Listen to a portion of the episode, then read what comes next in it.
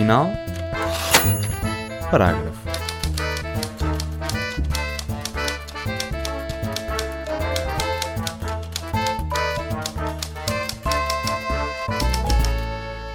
Olá e seja bem-vindo ou bem-vindo ao Ponto Final Parágrafo, um programa na ESCS FM feito em parceria com a Comunidade de Cultura e Arte sobre literatura. Hoje tem nos vossos ouvidos Rita da Nova. Bem-vinda de novo. Olá, tudo bem? Isto foi, foi mais ou menos da mesma maneira como, como nos, nos uh, saudámos Da última vez? da última vez. São as mesmas palavras. Olha, quero só começar por dizer que da última vez dei algum trabalho na edição, porque digo muitas vezes a palavra pá Já não me recordo. e. hum, sim, sim, levei na cabeça. E por isso, eh, desta vez vou tentar reduzir ao. ao Podemos fazer um drinking game também. Não, não, não, não vamos fazer, não vamos fazer, porque se fizermos um drinking game saímos daqui as duas bastante tocadas. E eu tenho que te conduzir a seguir, portanto, não vamos fazer. Também não trouxe tequila, que é a única coisa que eu bebo. Podia Portanto, ser, podia ser, mas já. Mas agora vou tentar fazer uma pequena biografia eh, tua para pôr no teu próximo livro. Tá bem, força. Na Badana. Devia ter cerca de 7 anos quando, eh, quando começou mesmo a ler. Recorda as primeiras leituras quando estava com a avó. Iam comprar livros a uma livraria de Ponte de Lima e desde cedo quis ler livros de adulto. Aproveitou a biblioteca da mãe para começar a ler e acontece que aos 13 anos lê um livro que acaba por a marcar. Falamos de O Diário de Anne Frank, um registro que a pôs realmente a pensar na vida e a achar que era uma menina com muita sorte. Uma pequena nota, a Anne Frank tinha 13 anos quando escreveu o livro para, para a Kitty, portanto a mesma idade que tinhas quando leste. Foi por essa altura que percebeu algo muito importante, que ler é mais do que uma forma de entretenimento puro. Acabou por ler todos os livros da Agatha Christie, Jane Austen e das irmãs Bronte. É uma grande difusora de Anabela de Malhadas, hipocondríaca e competitiva até a jogar ao jogo do sério. Pode-se dizer que Rita da Nova é uma boa nova para o mundo. Os que a rodeiam têm a impressão de que é uma super-mulher, dona de uma mão cheia de gatos e madrinha de muitos outros, reza até a lenda que os gatos da Rita só estão acordados quando é hora de gravar episódios de podcasts, seja o Terapia de Casal, que é o consultório que tem com o marido, Guilherme Fonseca, ou o Livra-te, que faz com a amiga Joana da Silva. No último ano escreveu o primeiro romance, As Coisas que Faltam, de que vamos falar neste episódio, e quando veio ao podcast, em 2019, não havia pandemia, o preço dos ovos era bem mais baixo e, sobretudo, o livro A Little Life ainda não estava traduzido para português. Entretanto, passou muita coisa. É verdade, eu fico muito feliz que a Little Life esteja finalmente traduzido para português, porque assim toda a gente vai poder Chorar. Não só as pessoas que estão confortáveis na leitura em inglês, mas, mas também aquelas que não estão. E eu acho que livros para sofrer são sempre o melhor tipo de livros. Ainda Aliás, por cima na, na editora que é mãe dos teus livros. Sim, é a editora-mãe do meu livro de terapia de casal, que, que escrevi com o Guilherme, e do, do, meu, do meu primeiro romance. Portanto, acho que não podia ter ficado numa melhor casa, não é? Ah, sabes, agora parece aquelas autoras que, que só falam Encontrei bem a da minha editora. casa, Sim, sim, sim. Trataram-me tão bem, Sim. mas é verdade, trataram-me Não, trataram-me trataram-te super bem, sim. A minha primeira pergunta é assim: tiveste a ideia para a primeira frase do, do teu livro eh, enquanto estavas a tomar banho? A minha pergunta é: quão cara ficou a conta da água? Olha, não ficou muito cara porque hum, eu tive poucos bloqueios de escrita. Podemos dizer assim. Ou seja, hum, Tiveste só indecisões de onde pôr eh, umas certas partes. sim, essencialmente o que acontece é este livro é todo escrito na primeira pessoa e por isso eu acho que parte de- do meu processo foi entrar nesta pessoa. Uh, porque ela não tem. tem muito pouco a ver comigo. Vamos dizer assim, não, não vou dizer que não tem nada a ver, tem pouquíssimo a ver. Um, então eu acho que parte dos meus dias foram a tentar encaixar-me dentro dessa personagem e encontrar a voz dessa personagem. E sabemos que essas coisas acontecem sempre quando nós estamos uh, em piloto automático, nomeadamente no banho ou conduzir. Normalmente contextos em que não dá jeito de escrever, não é? E. hum, Tinhas que sair do banho, molhar o chão para não, apontar não, a frase. não, eu, eu tenho a sorte de ter boa memória quando são estas coisas. Um, então guardei muito bem, tipo, estive no banho uh, a repetir a frase para mim, só para não, não me esquecer, e assim que saí do banho fui, fui a correr às notas do telemóvel e escrevia. E tive, tive essa ideia de começar o livro um, ainda numa fase em que o livro não estava a ser escrito. No sentido em que ele estava, a- ele estava a ser estruturado para ser apresentado à editora, estava, estava a fazer a sinopse, o, o- estava a desenvolver um enredo nos seus pontos principais para a editora aprovar uh, a história e soube que queria começar assim. Seja, isso, isso ajudou-me muito também porque foi uma boa maneira de. Se eu sei que esta é a minha, a minha primeira frase do livro, então eu sei Tens um ponto de partida. Exatamente, em que, em que fase da vida desta pessoa é que, é que o livro começa. Um, e depois mesmo o fim também já estava bastante claro na tua cabeça desde, o, desde mais ou menos sim, o início. Sim, porque o fim ele é inspirado num acontecimento da, da, da vida da minha família, uh, como muitas outras coisas deste livro. Então eu sabia que queria que aquele fosse o fim, e não, não vou estragar, não é? Para quem não leu, mas uh, eu sabia que queria que terminasse daquela forma. Um, a maneira como eu tinha pensado que a ação se ia desenrolar até lá chegar era muito diferente. Mas o fim tinha de ser Mas assim. O percurso foi mudando, mas, Mas o fim era aquele. o- o- a, viagem, a viagem foi mudando, mas o, o destino, era, aquele. Era sempre o mesmo, sim, sim, sim. sim. E depois, nesse ano em que estiveste a, a escrever o livro, portanto, cinco meses a escrever diariamente, tirando os fins de semana, hum, impuseste um, um horário, tinhas, era como se fosse o teu trabalho. Era o meu trabalho. Eu tenho a sorte de poder estar. ahm, de poder ter escrito o livro quase como. Não é quase como é, mesmo como o meu trabalho, porque consegui ahm, preparar a minha vida profissional para isso, ou seja, eu estive durante algum tempo essencialmente a ganhar dinheiro para saber que estaria bem nesses, nesses meses a escrever sem Fizeste ter um pé de meia sim, de escritora. Sim, sim, sim. E portanto, tendo essa sorte, o que eu fazia era ah, eu acordava cedo, treinava, bebia o meu café e par- partia para o meu escritório. ah, que lá em casa cada um de nós tem o seu escritório, que é uma grande vantagem ah, nos dias que correm. E hum, das 10 à 1 eu escrevia sempre. Ah, A com- tarde era reservada para outra tarefa. Sim, a tarde, a tarde às vezes também tinha escrita, quando a manhã corria bem o suficiente para eu ter vontade de escrever à tarde, porque às vezes não há vontade de escrever, isso é, essa é que é essa, não é? Assim como não há vontade de fazer certas tarefas Mas é preciso sentar à, à frente da, Ah, da folha sim, em branco, sim, como se sim, costuma sim, dizer, sim, não é? Sim, ou seja, se eu estivesse à espera que me desse vontade de escrever, provavelmente na maioria dos dias eu não ia escrever. Um, e aquilo, aquilo era o meu trabalho, então eu tinha de todos os dias, pelo menos, uh, apresentar trabalho à minha chefe, que era eu, não é? Então, um, fosse um, Um capítulo parágrafo, uma um um parágrafo. parágrafo inteiro, um capítulo inteiro ou de meia dúzia de palavras, eu tinha de sair todos os dias com, com alguma coisa escrita. Ah, e, e por isso, das 10 à, à 1 eu escrevia, à tarde ou continuava a escrita, mais ali depois do almoço, que é quando eu sou mais. Eu, eu deixo de ser produtiva a partir das 4 da tarde. Então também é bom sabermos estes ritmos. Começa a aparecer o nós. sono. O sono, a preguiça, a vontade de posso falar ler para o pé dos meus gatos. O sol também desaparece, não sei se também, Sim, se também para mim afeta. impacto. Sim. E, hum, e então depois à tarde ia ler ou ia pesquisar sobre várias coisas que eram importantes para o livro, nomeadamente uma coisa chamada ah, The Father Complex, que é um fenómeno da psicologia que as pessoas podem achar que, que é o- são chamados daddy issues ou, ou o complexo de Édipo, mas na realidade é, é um é bocadinho mais do que isso, não é? É, Tem mais ciência tem mais ciência trás. associada e tem, tem, de facto a ver com um, o impacto que crescer sem figura parental tem, nomeadamente e principalmente nas mulheres. Uh, como é que isso influencia decisões Depois de diz vida, sempre que escolhas, o pai etc. e filha têm sempre uma relação Sim, não mais especial, mas eh, diferente, de alguma diferente. maneira. Sim, e como é que essa ausência parental, no, no caso do Father, no caso do Father Complex, uh, os estudos centram-se exatamente nesta figura parental masculina hum, ausente, não é? Para uma, para uma mulher.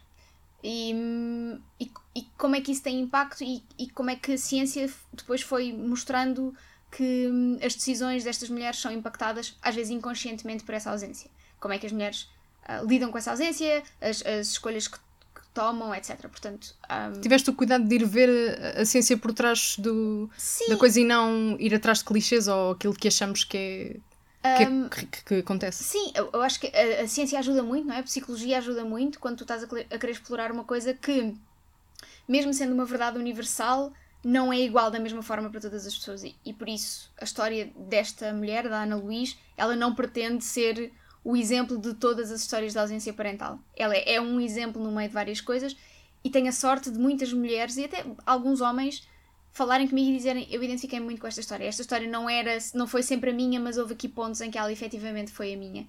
Ah, seja na, na infância, seja na adolescência, seja já no início de idade adulta da Ana Luís. Portanto, é bom perceber que este trabalho que eu fiz não foi em vão, esta pesquisa, esta leitura. Um, mesmo que lá está, eu não tenha conseguido representar com uma história todas as vivências, porque isso é sempre impossível, não é? Sim, mas acabou por ser uma, uma, uma história universal em com que as pessoas Sim, se, com se que as pessoas se identificam. Sim, fico muito feliz por isso. O livro agora, eh, à data que estamos a gravar, o livro já vai na terceira vai edição. na terceira edição. Mas já tinha chegado à segunda edição, eh, nem tinha passado uma semana da pré-venda da primeira edição. A Rita que começou a escrever este livro consegue acreditar, acreditar nisto, se lhe dissesse agora? Nem a Rita que começou a escrever, nem a Rita de hoje. Eu. um, genuinamente. Ainda estás incrédula? Eu- não, eu digo sempre isto e as pessoas dizem, ah, isso é falsa modéstia. Não é. É mesmo. Eu tenho alguma noção do mercado editorial português e sei que é muito difícil uma autora mulher, infelizmente, mas uma autora mulher, jovem, com o seu primeiro livro, com o seu primeiro romance. Um, não estou aqui a descartar o livro do Terapia de Casal, mas é um contexto completamente diferente. Chegar onde chegou Chegar- e chegar estar nos tops sim, e estar ser nos tops, estar numa abraçado. terceira edição ainda nem tem um mês cá fora, ser acarinhado desta forma. hum, é mesmo muito, muito, muito, muito, muito bom que isto esteja a acontecer, mas eu também sei que isto não é, isto não é a regra. Ou seja, isto é um exemplo muito positivo, mas muito raro. Um, então sinto-me super honrada por isto estar a acontecer-me a mim e, e acho que com muita responsabilidade em cima, porque um, acontecendo-me a mim, eu tenho, tenho neste momento um, acho que um, começo a ter uma voz que eu acho que pode ser importante nestes temas, ou seja, de, de, de representatividade um, no, mundo editorial, não é? Na, sobretudo de representatividade feminina, de representatividade jovem, porque infelizmente, como sabemos, hum, não, é o mercado perfeito para uma, uma jovem autora se ingrar. E estou muito contente que a comunidade que me acompanha de outros projetos tenha sido aqui um, um- uma impulsionadora tão boa disto.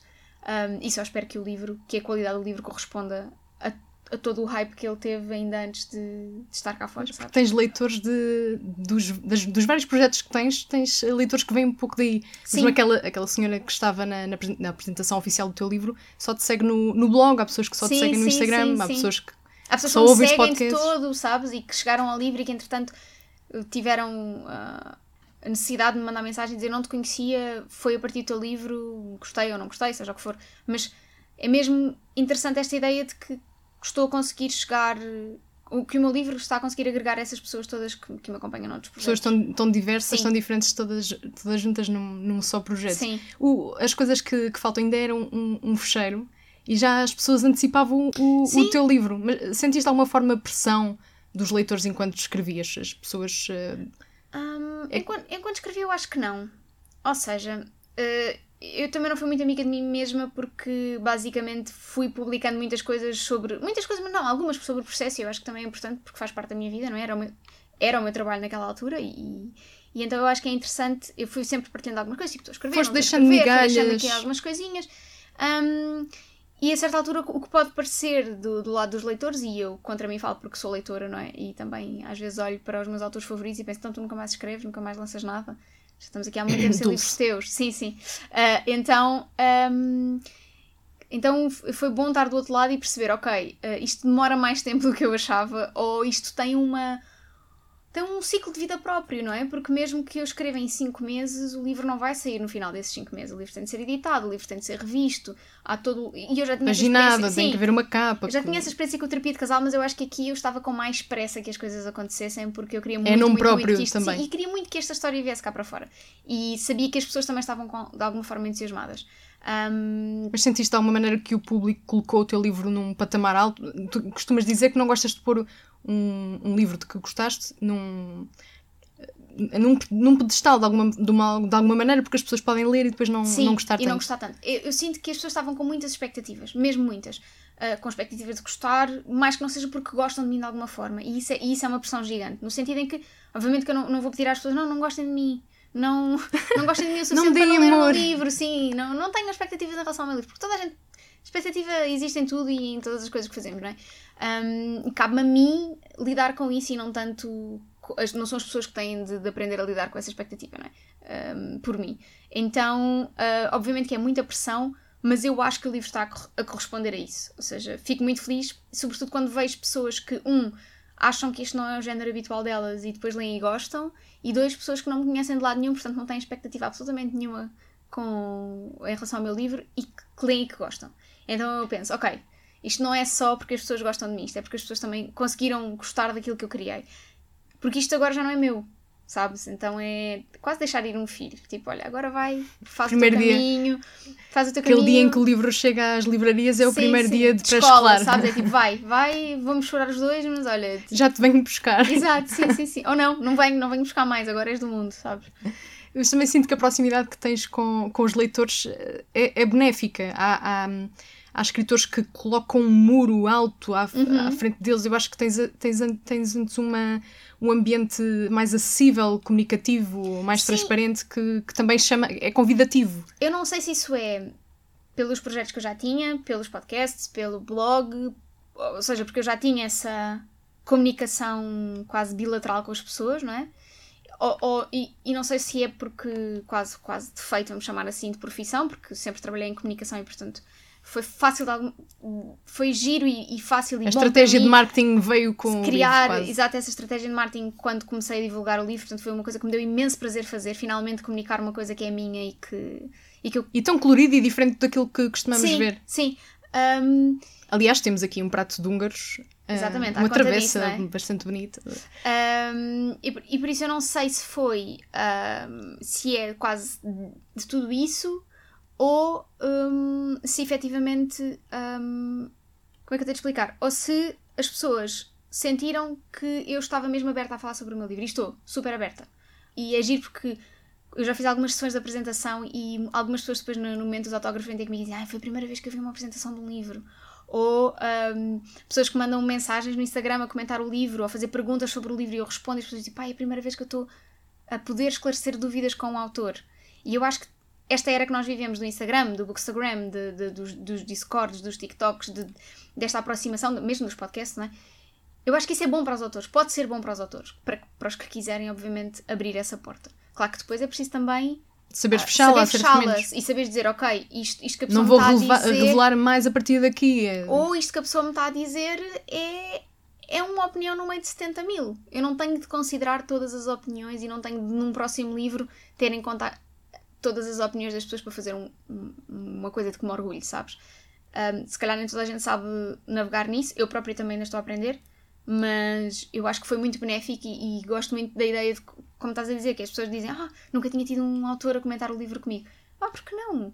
Sabes? Porque é que nós reservamos esses momentos para uma feira do livro ou para uma apresentação especial, sabes? Um, e portanto estou. Já tive esse momento de quase de fangirling com, com alguns autores que eu gosto, nomeadamente com o Thomas Jadrowski, então acho que, que, que trouxe hoje aqui para falar. Sim, de que vamos falar mais à frente. Um, e por isso, por que não fazer a mesma coisa e, e abrir a conversa com, com os meus leitores, não é? Aliás, desde a apresentação do, do teu livro na, na Livraria Martins, houve ouvintes do podcast que lá, que lá estiveram e quiseram deixar algumas perguntas para ti. A Sónia foi uma delas e ela foi ouvir mesmo o episódio 17 de 2019. Uhum.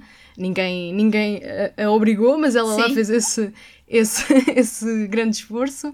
Um, e ela pergunta assim: como é que se sentiria a Rita de 2019, que dizia não apreciar pessoas, ou estar, estar, estar com elas, se soubesse que iria fazer episódios de podcasts ao vivo e apresentar o seu primeiro livro de ficção perante mais de uma centena de pessoas, porque realmente a Livraria Martins estava cheia até ao teto. Sim.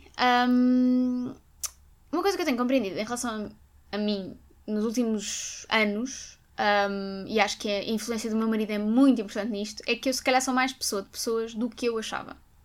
No sentido em que uh, acho que encontrei o equilíbrio que é bom para mim de um, dar-me com pessoas e eu genuinamente gosto quando eh, no final de um, de um, espetáculo de terapia de casal nós estamos a assinar livros, a falar com as pessoas, as pessoas que querem fazer fila, tem sido filas 45 gigantes. minutos, 50 minutos, não é? Não, não, uh, no Porto nós tivemos uma fila de uma hora e meia. A fila demorou mais tempo do que o espetáculo. Vocês também são o casal uh, per capita que tem mais livros. Exato, Esta expressão está de certeza sim, mal, mas acho que estão para perceber sim, o que é que é iguais em, em, proporção, não é? É, proporção, um, por, cabeça. Mas, mas é muito interessante que as pessoas ficam ali e querem. Opá, são, é, é meia-noite, vão para casa, sabes? Tipo, o que é que tu estão aqui a fazer? Eu, se pudesse, estava na cama. Então, as pessoas têm coisas para te dizer, sim, coisas sim, para, sim, para te confidenciar. Sim, sim. Então é, é, muito interessante ouvir as pessoas e, e é bom e eu gosto muito, tenho, tenho aprendido a gostar desse momento e dá-me muita energia e fico muito feliz, mas também sei que há momentos em que eu preciso simplesmente de não, existir, de não existir para o mundo. Pois, são maneiras diferentes de carregar baterias. Exato. Eu, as minhas baterias, elas não se carregam estando com pessoas, elas, elas esgotam-se. Sim. Isso é o verdadeiro, a verdadeira definição de um, de um Preciso estar é? sozinha para Eu preciso para estar carregar. sozinha para carregar. Mas também já percebi que ganho muito em abrir um bocadinho e estar com as pessoas. Em, às vezes, se gastarmos a bateria um bocadinho, não, não vai fazer mal, só vai fazer bem. Então é um bocadinho isso que eu sinto. Sim, não vais até à, à poupança da bateria. Exato, sim. Não ficas em modo eco, mas, mas ainda, ainda, ainda falas com, as pessoas. Um, na altura em que estavas, uh, portanto, antes de escreveres este livro, um, já quando, quando tinhas vindo cá ao, ao podcast, tinhas uh, revelado que tinhas convites de outras, de outras editoras. Uh, e até acho que é importante falarmos, falarmos disto. Um, entretanto, na, na, na, apresentação do livro um, em Lisboa, tinhas revelado que tinhas um primeiro manuscrito uh, para uma outra editora que não funcionou. Na altura não estavas convencida? Uh, como é que é este processo de escrever, não ficar totalmente satisfeita e partir para outro, para outro projeto? Eu não terminei sequer o manuscrito. O que eu acho que é, acabou, acabou por me dar algum impulso para fazer outra coisa completamente diferente. Mas eu acho que é ok nem todas as histórias que tu tens dentro de ti se funcionarem. Eu não sei se algum dia vou voltar a pegar na história que estava a escrever com a outra editora, não sei. Honestamente não sei. Sei que neste momento não quero fazer Não passou isso. de rascunho, quase. Sim, foram 4, 5 capítulos que eu escrevi, sabes? Foram, foram uma tentativa. Um, eu não sei se alguma vez vou pegar nessa história ou não sei se alguma vez vou pegar em episódios que aconteceram nessa história para contar outra, sabes? Eu acho que há muita coisa que se recicla na. Estava a pensar nesse termo, reciclar, sim. Sabes? Um, agora, quando escrevi, o, quando escrevi o, as coisas que faltam, eu fui buscar alguns textos meus antigos uh, que eu tinha guardados, que falavam um bocadinho sobre a perda uh, numa relação e fui buscar algumas metáforas que eu tinha escrito na altura. E é ok tu reciclar as coisas. Essa porque... parte está cheia de, de frases bem deliciosas. Sim, é ok, é ok tu, tu reciclar as coisas porque. Um, porque só assim é que tu consegues ir buscar um, um, uma sensação, uma emoção, um sentimento que tu sentiste numa certa altura da tua vida, que agora não sentes, e, mas, mas tu escreveste-o na altura e conseguiste transformá-lo em palavras. Então, por que não trazê-lo para, para aquela personagem naquele momento? Porque é, é certo que eh, aquele conselho do escreve sobre o que sabes é super válido e é, acho que é, é tão dado porque é mesmo verdadeiro mas nós não temos que saber tudo do que estamos a escrever, nem tudo o que nós sabemos tem de estar a passar naquele momento connosco. Então, um, a ideia de nós escrevermos diários, de escrevermos às vezes pois nos sentimos de certa forma, ir buscar esses apontamentos e, e, e trazê-los e, e, se calhar mudá-los ligeiramente para ser a perspectiva mais de certa personagem. Contas aqui uma história que vai desde, desde o início da adolescência, se calhar um pouco antes. Um pouco antes, sim, sim. sim. Uh, portanto, 8, 8 anos, anos é, ainda, não é, ainda não é considerada adolescente, acho que é só aos 15 ou 16. Um, não é aos 13, por causa dos teen. Eu achava que era aos 15, uh, até porque há, há, uns tempos, aliás, não é há uns tempos, este ano faz. Há uma. Um, olha, por acaso, esta, esta história tem meta dulce. Uh, há uma. A, ai, a escola de escrita mais antiga do país faz a 15 escrever, anos escrever, a escrever, escrever e convidou a Dulce Maria Cardoso para, para falar sobre adolescência, uhum. porque os livros dela têm uh, várias personagens uh, adolescentes. Este livro de que vamos falar, O Retorno, tem um, sim, um é rapaz narrado, adolescente. É pelo Rui. Pelo Rui, eu, pronto. E, hum, então era celebrar a adolescência e fiquei 15. Mas se calhar, hum, se calhar é como aquela coisa, há, quem, há quem diga que o, o jovem é até aos 35, outros pois. Tem, uma, tem uma data um bocadinho anterior. Uh, mas... Espero que seja até aos 35. Para ainda, eu ainda estás a ser considerada jovem. Ainda estás 31, 31. Ainda, tens, ainda tens um bocadinho. É verdade. para aproveitar. Sim. Uh, então, e em que, em que altura é que surge, ah, desde desse manuscrito não avançar, uhum. é, quando é que surge um, o clique de é agora que eu vou escrever este livro, que na altura para ti era Ana Luís, não era as coisas que faltam, um, isto também tem que ver com, com a tua história pessoal que, que também quiseste uh, pôr no livro. O que é que acontece? Quando tu propões um livro a uma editora, mesmo que, seja essa editora a convidar-te para escrever um livro, olha, uma editora chega ao pé e diz: Olha, adorei, vi coisas escritas por ti, acho que tens imenso potencial, queres escrever um livro. Dizes sim. E a editora diz: Ok, que histórias é que tens? Um, esta história sempre foi. Sempre, estava, sempre esteve aqui atrás da minha orelha. Ela sempre existiu na minha cabeça como uma coisa que eu gostaria de contar. Mas a verdade é que também nesse momento tu percebes que, se já não tiveres essa noção, que uma editora é um negócio, não é? E que os livros devem ser vendidos e têm que ter um, um, um valor comercial também. Eles têm de conseguir ser vendidos, tens de conseguir, com um primeiro livro, se calhar chegar a várias pessoas e, e, e muitas vezes os autores tomam decisões. Hum, não vou dizer que prejudicam as histórias que querem contar, mas se calhar escolhem certas histórias para contar dependendo se é o primeiro livro, o segundo, o terceiro, o quarto ou o quinto. Mas sentes que isso aconteceu contigo? sinto que quando falei com a primeira editora com quem, com quem andava em conversas, um, foi, era necessário fazer isso. E daí a primeira história que eu ia escrever não ser a Ana Luís. Depois, em 2021, eu acho, um, a Manuscrita entrou em contato connosco, comigo e com o Guilherme, para escrevermos um livro do, do Terapia de Casal. Na altura, uh, fiquei meio em dúvida se devia Ser este o escrever primeiro livro? se devia escrever o Terapia de Casal, se, hum, se não devia ignorar esse convite, porque realmente o que eu quero escrever são livros de ficção. Mas depois aceitei e acho que as coisas alinharam-se todas perfeitamente, porque aí conheci a Marta Miranda. Encontraste a editoras, Editora, eh, exatamente, a Marta Miranda e a Cátia Simões, que são as minhas duas editoras. hum, e, e percebi logo que trabalhar Estas são as pessoas com quem eu quero trabalhar trabalhar. com elas, sim. E que efetivamente a maneira delas de trabalhar alinhava-se muito bem com a minha, no sentido em que a Kátia é uma pessoa super racional, super analítica, atenta aos detalhes. A Kátia vai-te dizer que tu na página 10 estás a contradizer o que disseste na página 50. Hum, então é muito bom teres uma pessoa destas, muito racional, muito Com olho clínico, Com olho clínico, atentas. Está-se a marimbar para a parte emocional. Ela só quer é saber que, que aquela história, que aquele enredo bate Pois às vezes certinho. pomos lá qualquer coisa, seja num texto de ficção, no meu caso, por exemplo, num, num, num mero texto jornalístico de um minuto, ponho lá o que, o que eu chamo uh, gorduras, uh, Sim. que só têm importância para mim, que vivi aquele momento e acho que aquela coisa tem que estar lá e para o produto final, para o leitor, aquilo É completamente indiferente. é completamente indiferente. Uh, e depois há a Marta, que é uma pessoa muito mais emocional. E uma pessoa que me disse uma coisa que eu nunca esperei ouvir, que é não, este livro precisa de mais dor aqui neste bocadinho. E eu pensei, E tu, ok. um, ok, certo. soulmate? Sim, exato. Ok. Ela, eh, quando ela me disse isso, Sim, eu pensei, é para não. pôr mais lágrima. Ok, então muito bem. Se, estás- se não estás a dizer isso, eu vou considerar este feedback. Então, hum, eu acho que somos uma tríade muito interessante de trabalho. Uh, porque eu, eu ah, con- considero que uh, consigo equilibrar bem na escrita o lado emocional com o lado racional. Mas é bom ter estas duas pessoas a puxar por cada um dos meus lados à vez, Do sabes? cérebro. Sim, então é muito interessante. Então, sim, comecei a, a trabalhar com elas no terapia de casal e depois, hum, em conversa com a Marta, uh, quase que lhe confidenciei, as coisas tinha. Ela perguntou como é que está o teu outro livro, eu disse, ah, não está a avançar, não é? Pronto, olha, e depois ela disse então, olha, Rita, se algum dia tu quiseres escrever outra coisa connosco, nós estamos à procura de um, de um autor novo. E eu pensei, é, é nesta. É a oportunidade. Neste, é agora. Eu não vou, não vou continuar a tentar escrever uma coisa que não, que não está a sair para mim, que não está a funcionar por questão de agenda, por questão de desencontros, encontros e desencontros com outra editora. E eu pensei, ok, então vamos, vamos parar por aqui, porque neste momento eu, eu, eu, eu sinto que, que o meu caminho é por aqui e acho que se comprovou que o resultado final eu estou super satisfeita e acho que não teria sido isto se não tivesse trabalhado com aquelas duas pessoas. Então, então é isso. Ou seja, quando eu lhes, quando eu lhes propus a Ana Luís, eu senti que elas estavam uh, mais, do que, mais do que receptivas a uma história que não é uma história convencional de primeiro romance. Para uma Como assim? autora nova.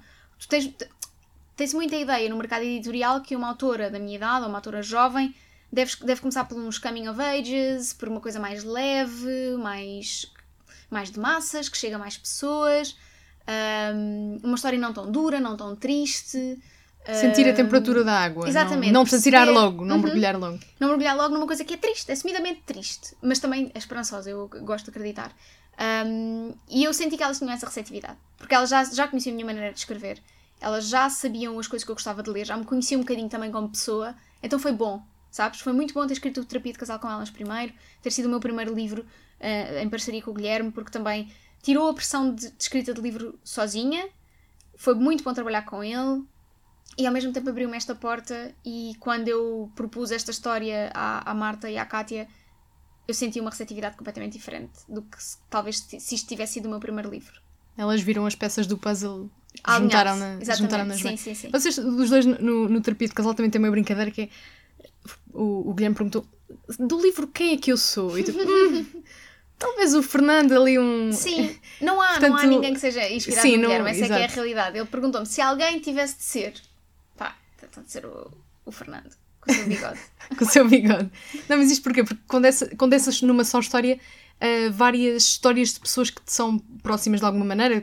E eu, que queria te perguntar qual é que é o nível de semelhança com a vida real, porque o escritor acaba sempre por. ah, Há bocado estavas a dizer, ah, ah, escrevemos sobre aquilo que, que conhecemos, não totalmente, cons- conseguiste distanciar-te e hum, pôr lá uns, uns postos para de imaginação, Sim. ficção, al- aliás, é esse o, o, género do livro, claro. não é? Ah, é- Chama-se romance, mas é tipo novel, é, Sim, é, é, quase ficção, tipo ficção é ficção. literária. Eu gosto, eu gosto Um, muito da ideia de ficção literária, que acho que é o género que nós devíamos ter cá em vez de romance. Mas Romance, sim. Mas é a palavra não, mas eu vamos buscar ao inglês. Vamos buscar Sim, ao inglês. sim. Mas qual é que é o nível de semelhança aqui, eh, na vida, com a vida real? Ah, Foste eh, colhendo Sim, experiências. Sim, sim, sim. Ou seja, há aqui várias. hum, por exemplo, acontece uma coisa, eu não vou estragar, mas acontece uma coisa com. Logo no início do livro, em que a Ana Luísa há um exercício na escola em que lhe pedem para fazer uma árvore genealógica.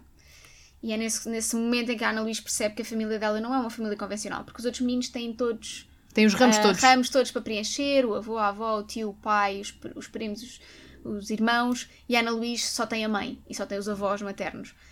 Um, e essa ideia surgiu-me de uma história que não tem nada a ver com esta, mas que é interessante, porque eu tenho assim, uma família um bocadinho estranha. um, o meu pai e a minha mãe juntaram-se, voltaram-se a separar, depois voltaram-se a juntar, neste momento estão divorciados novamente. Então, aqui, minha família é tipo irmãos de um lado, irmãs do outro, depois há o ex-marido, a ex-mulher, ou seja, assim uma, assim uma grande confusão. E o meu irmão mais novo, uma vez na escola, tentou explicar. Uh, que dinâmica. O exercício era também uma coisa semelhante. Ele, ele era pequenino, devia ter uns 3, 4 anos. Não, desculpa, devia ter, estar no terceiro ou no quarto ano. Um, então tentaram. Acho que era esse o exercício e ele tentou explicar a dinâmica familiar. Mas antes de explicar a dinâmica familiar, perguntou à professora se podia ir ao quadro porque era mais fácil para ele desenhar. Desenhar. E a professora disse: opá, Francisco, não, não vais, não vais quadro, Não, quadro coisa vai demorar nenhuma. e- Nenhum menino está a vir ao quadro, vais deves achar que é tu. especial, exatamente. Vais contar daí a tua família e acabou-se. E ele disse: ok. Pai, começou, Ficou uma novela. começou bababá e este é primo do outro e este é não sei o quê e este é não. E a professora às tantas disse: Francisco, retira o que disse, vem ao Toma giz. Vem ao quadro, sabes? Então, essa, essa história, que é uma história da minha família, inspirou Foi adaptada. outra que, não, que, que no, no- na sua concretização não está nada, não tem nada a ver, não é? Se tu vires, mas Mas o ponto de partida é a mesma é coisa. É não sei explicar bem como Exato, é não que sei é. explicar bem. E, e esta imagem visual da, da árvore genealógica veio dessa história. Portanto, como tu podes ver, há muita coisa que é inspirada na realidade, mas eu tentei sempre dar-lhe dar-lhe o seu cunho. Há coisas que aconteceram efetivamente na minha família, mas eu não posso dizê-las aqui porque estrago o livro. Posso dizer depois em off. O chocolate. O chocolate. eh, quando, quando a Ana Luís. Ah, o chocolate é verdade, sim. Eu, O chocolate eu é verdade. roubei um chocolate na- quando andava na escola. Tens Ahm, cadastro, portanto. Não, porque eu não fui apanhada pela polícia. Fui apanhada, fui apanhada porque andei a, andámos a falar disso na escola. Uma A gabar-se. Uma contínua ouviu, contou à, à diretora de turma, a diretora de turma ligou para o meu pai. É tão simples quanto isso. Ou seja, eu não fui apanhada pela polícia, mas fui apanhada na minha, no meu disparate. Que chocolate é que era já agora? Era um Twix. Gosto, aprovo. Era um Twix. Aprovo. Se fosse um Kit Kat, eu reprovava Não, não, não, era um Twix, um Twix. Sim, sim. sim. Kit Kat não, não me apraz. Eh, mas até eh, depois eh, apontei isto porque achei engraçado. A profissão da Ana Luís era a da tua mãe. Sim.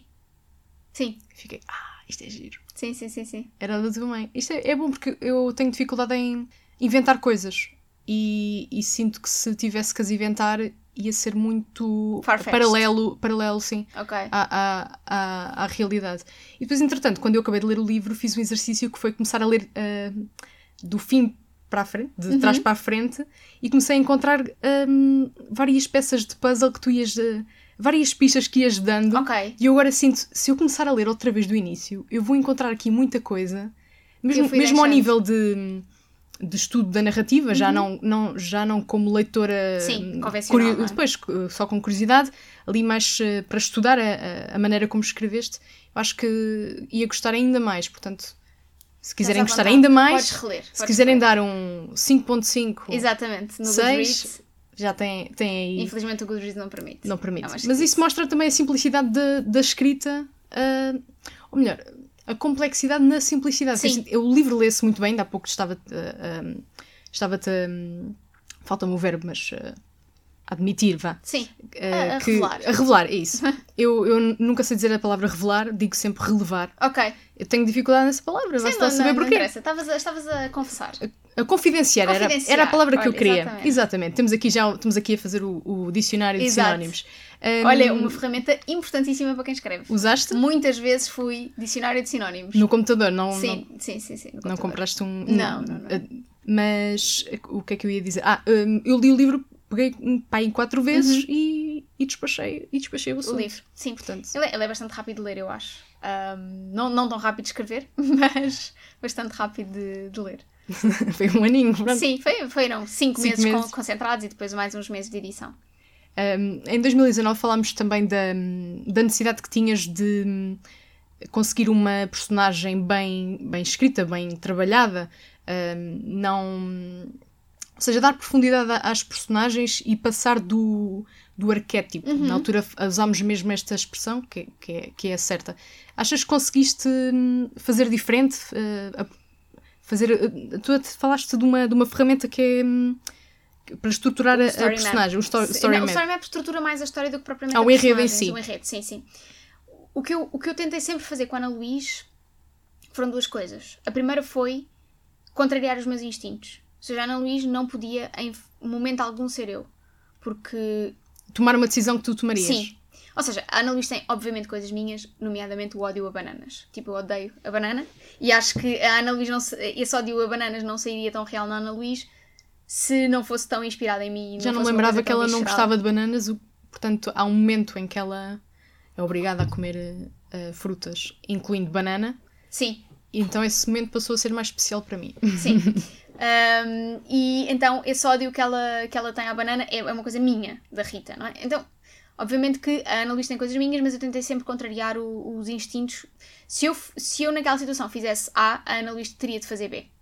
Um, além disso, tentei também outra coisa que foi: eu não queria que a Ana Luís fosse uma personagem adorada. Não queria que as pessoas gostassem da Ana Luís logo Tivesse ao início. também. Sim, eu queria que a Ana Luís fosse uma personagem que despertasse hum, alguma revolta até nas pessoas. Ou seja, queria que as pessoas sentissem porque é que ela está a fazer isto quando é tão óbvio. É tão óbvio que ela devia fazer de outra forma. É tão. Ou seja, os instintos de Rita, não é? Eu, eu queria mesmo que as Sim, pessoas por passassem. vezes eu pensava, porque é que ela já não fez isto? Porque é que ela não disse? Porque é que ela não procurou? Porque é que ela não se impôs? Porque é que ela não foi procurar de outra forma? Ahm, porque eu acho que só isso consegue trazer ao de cima o condicionamento da personalidade que a Ana Luís tem por não conhecer o pai. Sabes? Só isso é que consegue trazer ao de, ao de cima ahm, o facto de ela ser uma pessoa tão passiva, tão panhonha em certos momentos. Deixa a vida passar Deixa por a vida ela. passar por ela. Porquê? Porque ela está focada numa coisa. Ela está focada no- numa ausência. Então, nada do que está à volta dela lhe interessa particularmente. Ela só precisa de saber aquilo.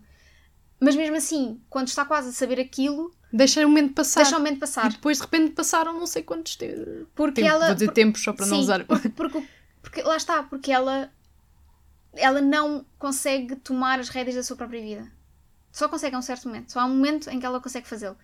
E, e isso tem muito a ver precisamente com o que muitas mulheres passam. Esta ideia de eu sinto-me incompleta, eu não sei o que é que é de fazer, e acho que é é interessante que muitas pessoas digam não consegui de todo relacionar-me com a Ana Luís, odiei a Ana Luís, não é? ou gostei muito mais de A, B, C, D de outras personagens.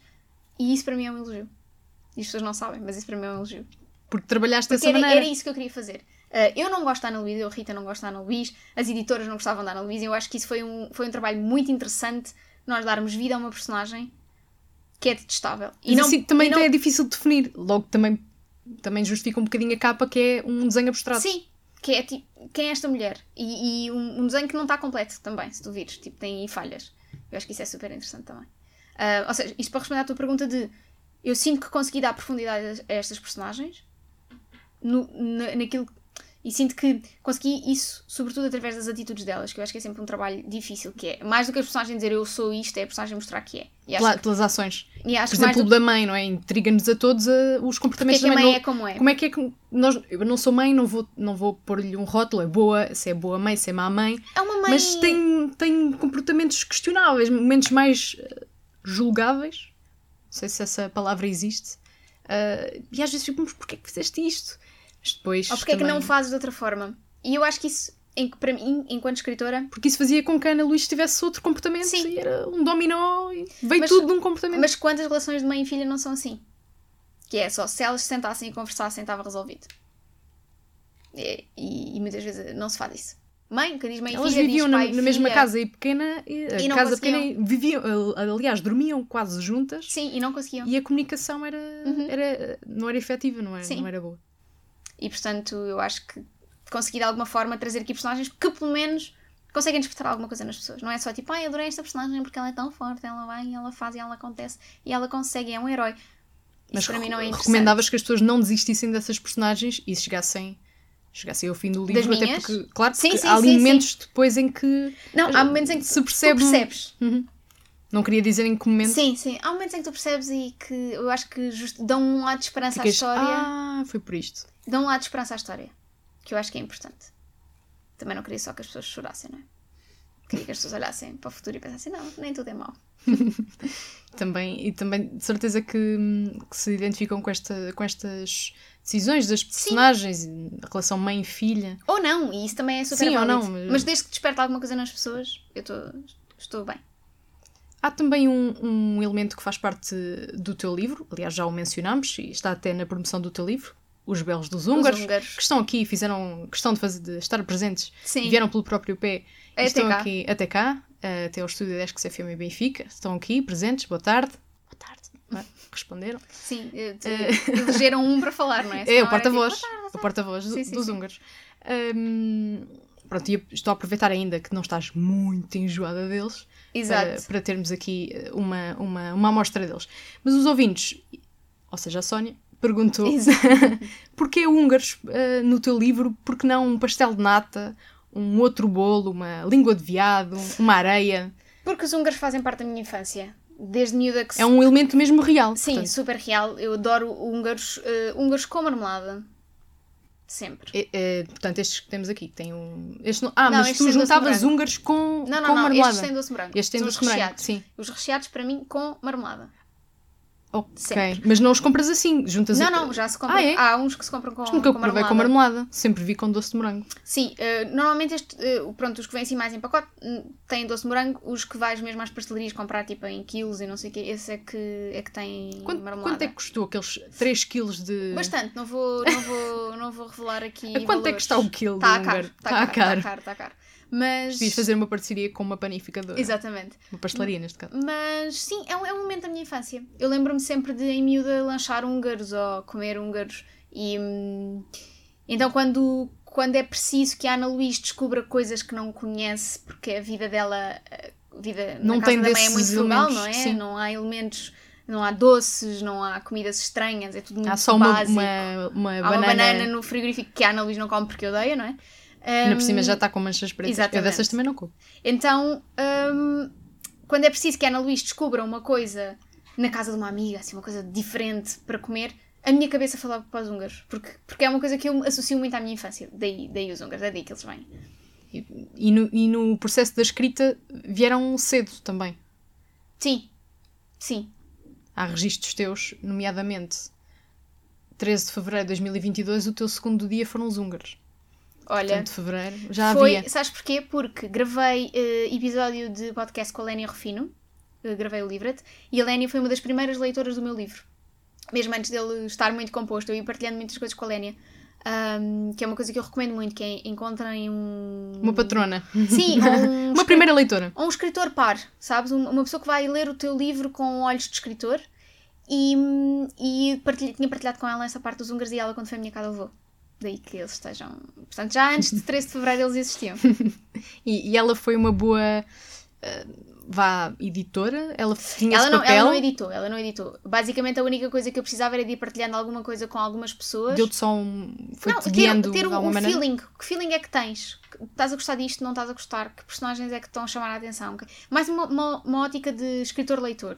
Porque a edição ela foi feita sempre pelas editoras e, e ficou super bem entregue. Mas este lado de mais pessoas a ler, houve várias pessoas que fizeram isso por mim, hum, a quem eu fui pedindo opinião, a quem fui perguntando se queriam ler alguma coisa para. Porque acho que é sempre bom, porque senão és tu sozinha com duas editoras e às vezes há coisas. Porque é interessante passares, eh, sei lá, um capítulo a alguém e a pessoa dizer Ah, eu gostei deste pormenor.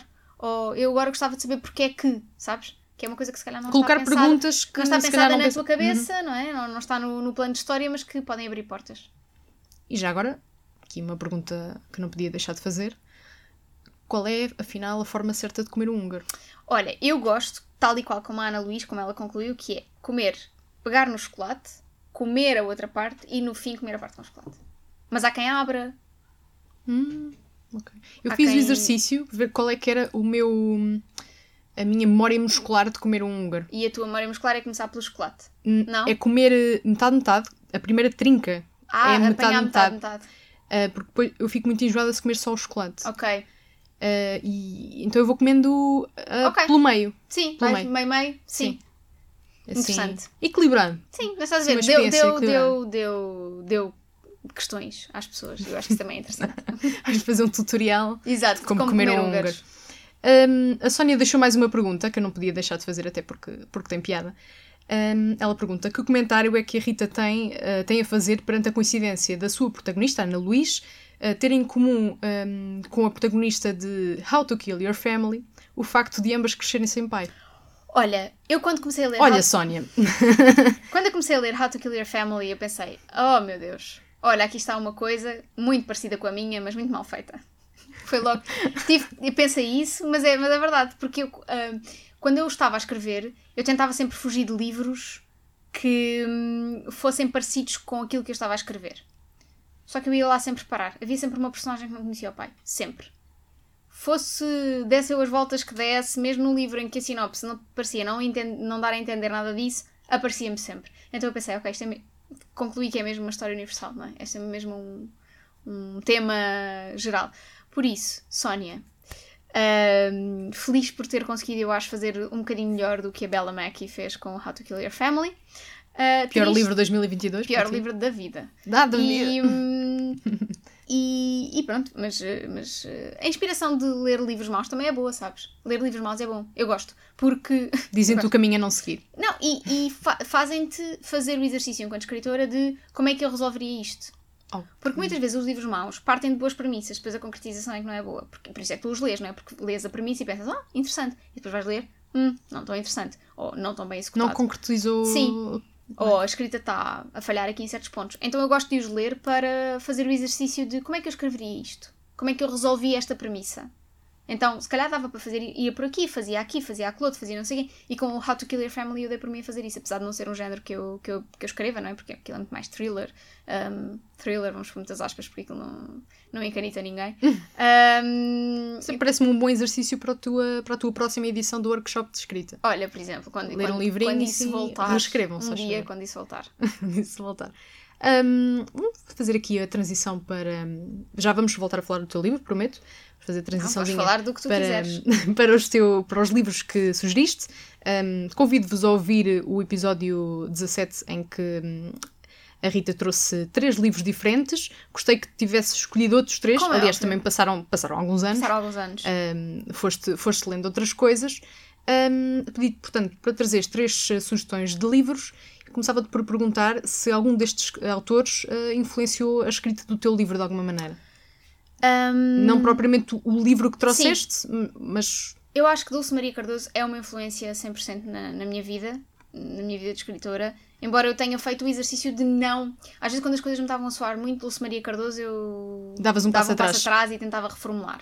Ah, tentava, ok, Rita, giro, mas vamos dizer isto por outras palavras de outra forma.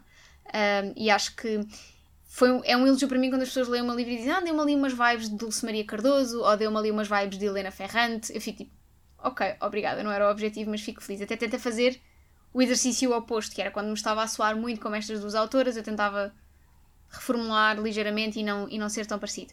Por isso, ah, acho que não na escrita, eu diria. Talvez a Dulce Maria Cardoso seja aquele que, que está mais presente na escrita, só porque é a única autora portuguesa que eu trago. E então há aqui lados das expressões portuguesas, maneiras de dizer, coisas, ah, diálogos entre personagens, não é?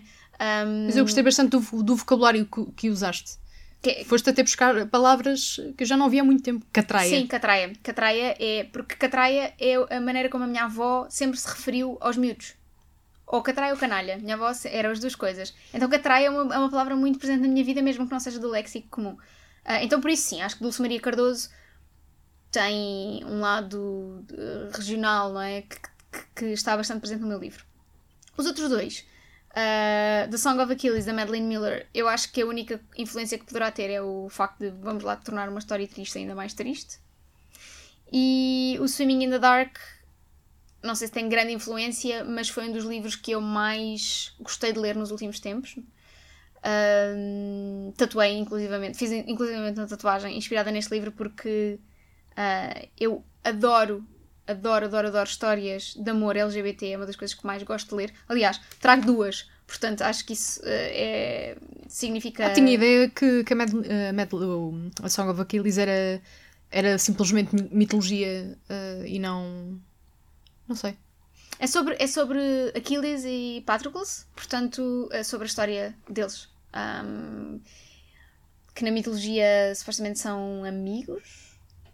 E mesmo no filme do Troia são amigos. Mas mesmo na história, uh, na, história com letra H, eh, as, as pessoas uh, do, do, mesmo sexo que, que, tinham relações mais do que amizade eram sempre chamadas amigos. Pois.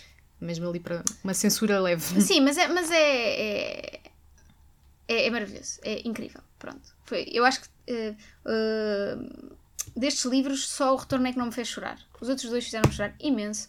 Parecia um bebê quando estava a acabar estes livros e, portanto, recomendo a todas as pessoas que gostam de livros como Catarse porque estes são, são incríveis. A tua avó até diz que tens uma bexiga na testa. É, é, é, mas é mesmo, quando eu, era, quando era criança tinha, agora já não tanto.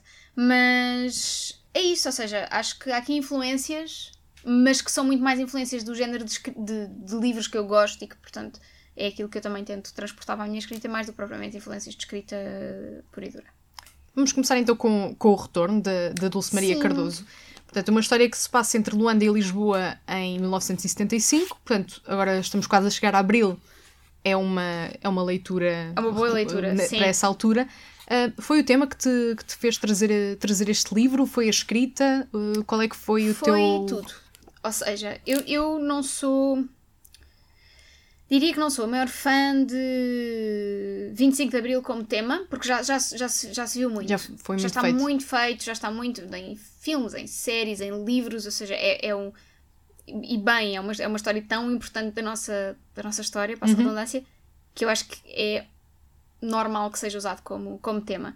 Mas o que eu gosto no retorno é a perspectiva, porque ele é narrado uh, da perspectiva de um adolescente, do Rui, e. Hum, e então acho, acho esse exercício super interessante. Como é que uma mulher adulta que viveu tudo aquilo que o Rui uh, está a viver naquele momento, porque a Dulce Maria Cardoso, família, a família dela também é uma família de retornados, conseguem dar uma, não só a perspectiva, ela consegue dar não só a perspectiva de um rapaz jovem uh, e de como é que voltar de Angola, como é que isso influencia na vida dele, como é que, como é que isso faz com que ele, como é que isso influencia as suas decisões, etc mas também uh, falar um bocadinho destes hotéis para onde os retornados foram parar, que é uma coisa que eu não tinha visto ainda. Ou se calhar sou eu que Eu também só sobre a partir Mas que só sobre a partir deste livro.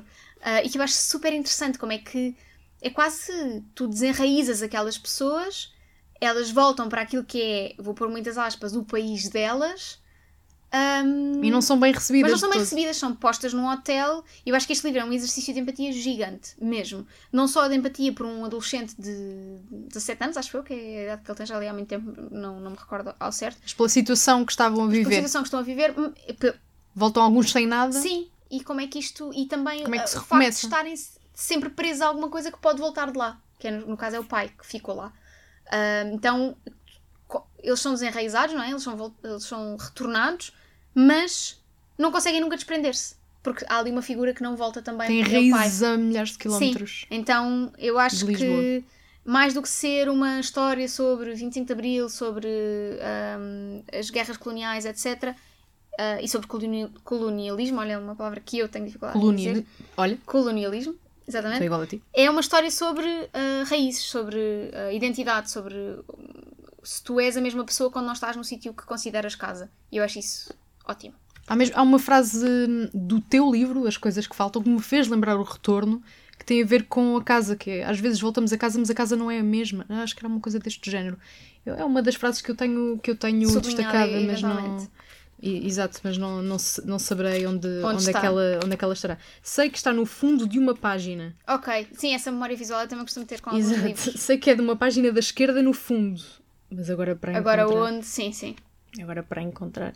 Um, uh, já agora, já que tenho o livro na mão, uma, uma das páginas que eu mais gostei foi uh, 212 e 213. foi quando. Agora que é tenho quando. ler. Tenho, quando as pessoas me dizem, ah, na página 200 eu não sei o que é. Pá, não, não, sei, sei o que, é que se passa sei lá. Sei certamente que, que, frase é essa. não, que cá em baixo, no penúltimo parágrafo, que começa no dia seguinte, uhum. um, uh, depois da, da pergunta, ela diz: Estranhei que toda a gente continuasse nas suas vidas como se a minha não tivesse sido destruída no fim de semana. e, e, e isto, esta ideia continua na, na página seguinte, que é uh, como é que hum, tantas vezes isto aconteceu a outras pessoas e eu passava por elas, Sim. elas estavam numa situação má e para mim uh, Era eu ignorava isso, era indiferente. Portanto, há Sim. sempre alguém que se está a travar um- uma luta. Alguma coisa, e que tem sempre um problema que nós Sim. não. E que metem uma máscara e, tem- e fazem o dia, o dia a dia delas, mas estão ali com, Sim. com, com um problema. E, e eu, e eu gostei da- dessa, dessa passagem. Um, o Retorno, que é um dos livros é que eu tenho que pegar, está a ganhar uh, pó há uns dois anos, comprei de na ler, Feira do de Livro. ler. Sim, Juntamente com a Eliette, mas, Sim. mas eu com a Eliette eu estou. Quando a Dulce Escrever a anunciar o segunda parte. segundo, eu leio o primeiro. Sim, até porque acaba em cliffhanger. Portanto, se não Há lidas quantos bem com anos é isso- que estás uh, agarrado ao penhasco? Hum, eu acho que li na pandemia, em 2020. Portanto, não são muitos. Eu respeito. Eu respeito a Dulce. A Dulce pode fazer o que ela quiser. A Dulce, a Dulce nunca, nunca mais quiser escrever Eliette, eu respeito. Sabes? A, a- a Dulce é aquele, para mim, é aquela pessoa que pode fazer o que quiser. Menos fazer mal a animais. Mas eu sei que ela não ia fazer. Certo. Ela tem algum animal? Tem um cão, acho eu. Tem um cão. Eu, eu sou este tipo de pessoa sim, sim, ela tem na, na minha biografia, na minha autobi não, autobiografia eh, não autorizada, Sim. não tem, não tem a minha, não tem possíveis antes da, do nome. eh, ela fala do cão. Há um momento, ah não, mas esse momento é totalmente ficcionado, lembro que ela disse isso, que é, é uma história com um cão que é muito forte, que depois eu via uma intervenção qualquer e ela, e ela diz isso. Pronto, olha, Ok. Vão ler. Sei, sei que tem, acho que tem cães. Pronto, Sim, tem cães. tem essa ideia exatamente Tem por causa do- desse livro. Portanto, o Retorno de Dulce Maria Cardoso, que está editado pela Tinta da China, há uma edição de bolso e, hum, E há a edição esta que, que a 10 Rita anos. tem dos, dos 10 anos de livro, Assinada pela própria Dulce Maria. que tem uma bela história, Tem uma bela história, posso contar muito rapidamente. Então, saiu a edição comemorativa dos 10 anos.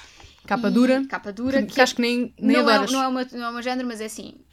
Tinhas que ter. está, A Dulce pode fazer tudo. E, hum, e então, eu andei há algum tempo a pensar: compro, não compro, compro, não compro. Falei com o Guilherme. Normalmente estas. Eu falo com o Guilherme porque ele valida todas as minhas decisões de impulso. Mas eu- se ele disser que não, tu já sabes qual Não, era a ele tua decisão ele, ele antes. nunca diz que não. Sabes? Ele é género, oh pá, queres compra? Podes compra. Porquê é que estás a chatear-me? Então, eu, ah, Guilherme, o que é que te achas de comprar os 10 anos da Dulce Maria Cardoso? Ele, pá, se quiseres compra. Eu tipo, ah, não, não vou comprar. Passado Não preciso, tenho outra semana. edição. Exato, tenho outra, porque isto é um só, por, só porquê? Só porque é uma edição especial de 10 anos. Mas eu já tenho outra, eu já li outra. Então, era sempre esta conversa. Hum, e a certa altura, hum, eu efetiva compra, não digo ao Guilherme, tipo, eh, encomenda online. Ai, e o meu livro nunca mais chega. Tipo, eu vejo no Instagram o livro a chegar à casa de imensas pessoas e o meu livro nunca mais chega. Eu começo tipo, "Pá, isto é um bocado estranho, o meu livro nunca mais chega, Guilherme. Pois, olha, nem sabia, tá? tá. Pois, não sei, não sei o quê. Então o que é que tinha acontecido? O, a Dulce partilha a editora A Tinta da China com o Ricardo Aruz Pereira, com quem o Guilherme trabalha.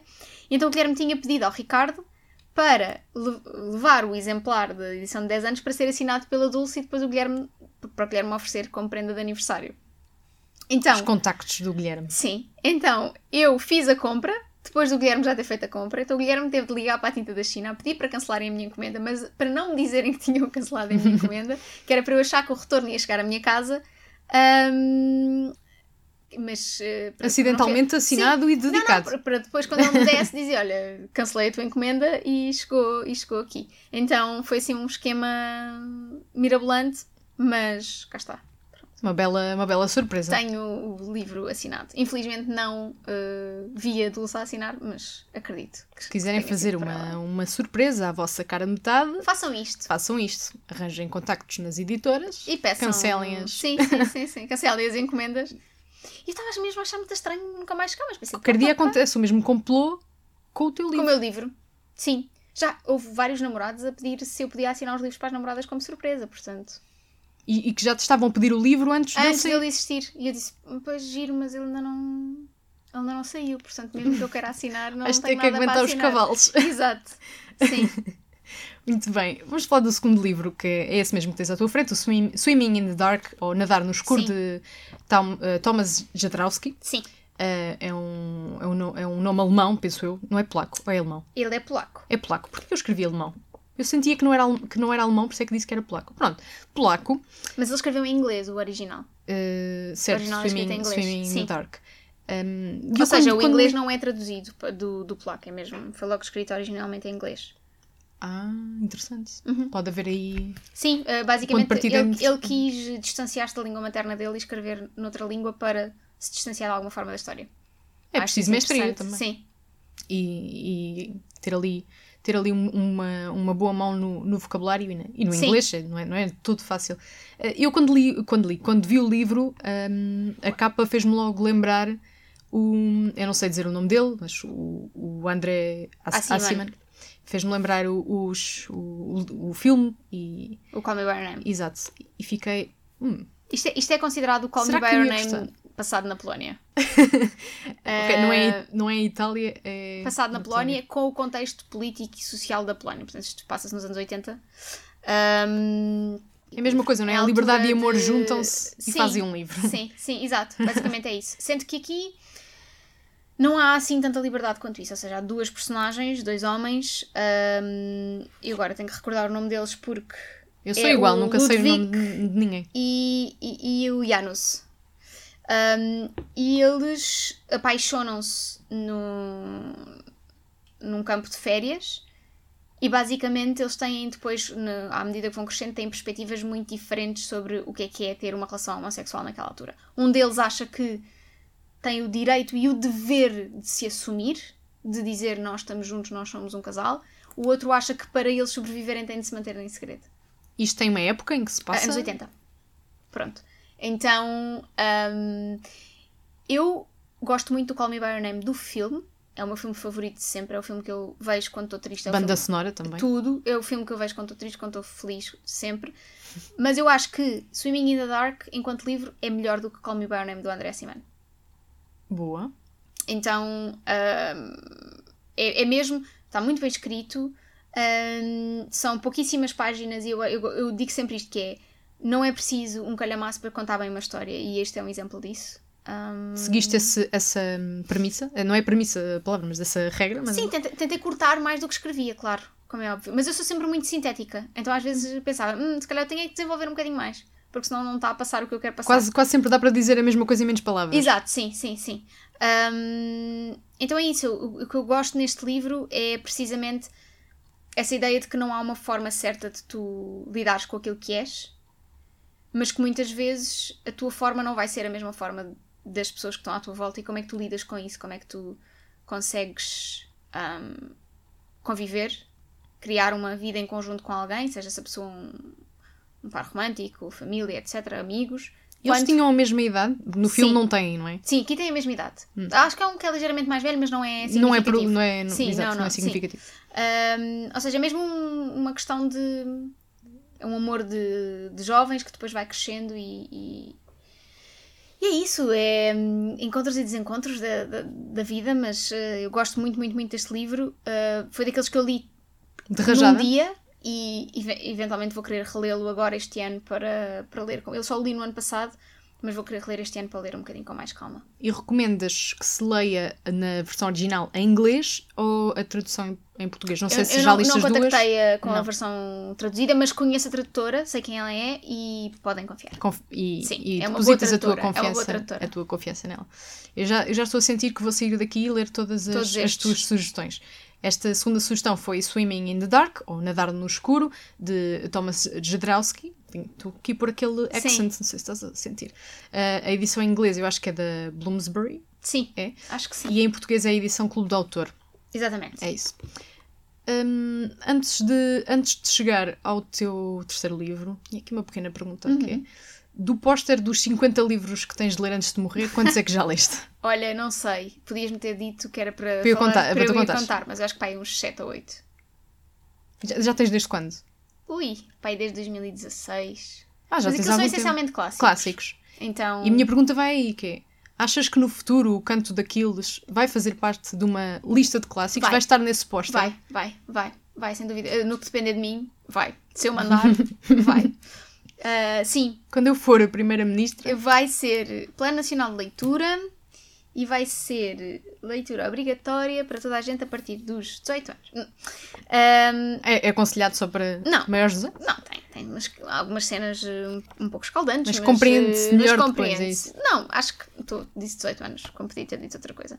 Ahm, mas acho que tem aqui muito lado Um, tem um lado mitológico, não é? Histórico, vou pôr muitas aspas neste histórico. Tema do qual gostas, eu, eu também Sim, gosto eu muito. amo mitologia e hum, eu quando era miúda fazia dossiês eh, de mitos de gregos, tipo os deuses gregos. Os deuses mitos gregos são superiores aos romanos ou não? Obviamente, apesar de serem os mesmos. Não há dúvida. Apesar de serem os mesmos. Com outros nomes. Exato. Mas era isso, eu fazia isso. Fazia dossiês, imprimia na altura e escrevia, tipo, este é o deus Baco. Baco Eu também estava a é- lembrar do Baco. Baco ou Dionísio. Baco- Dionísio, exatamente. Exatamente. Dionísio no, no grego, por acaso. Pronto, então eu fazia isso e, e- e adorava todo, todo o lado da mitologia grega. E foi uma coisa que passou um bocadinho ao lado depois na minha vida, ou seja, não fui explorando tanto. E sinto que com Song of Achilles voltou aqui um. Fui desbloquear uma memória que eu tinha muito lá atrás. Um, e voltei a ler muita, muitos retellings de mitologia. Há uns que são mais bem conseguidos E este não é apenas obviamente. outro retelling de, e Helena de Troia.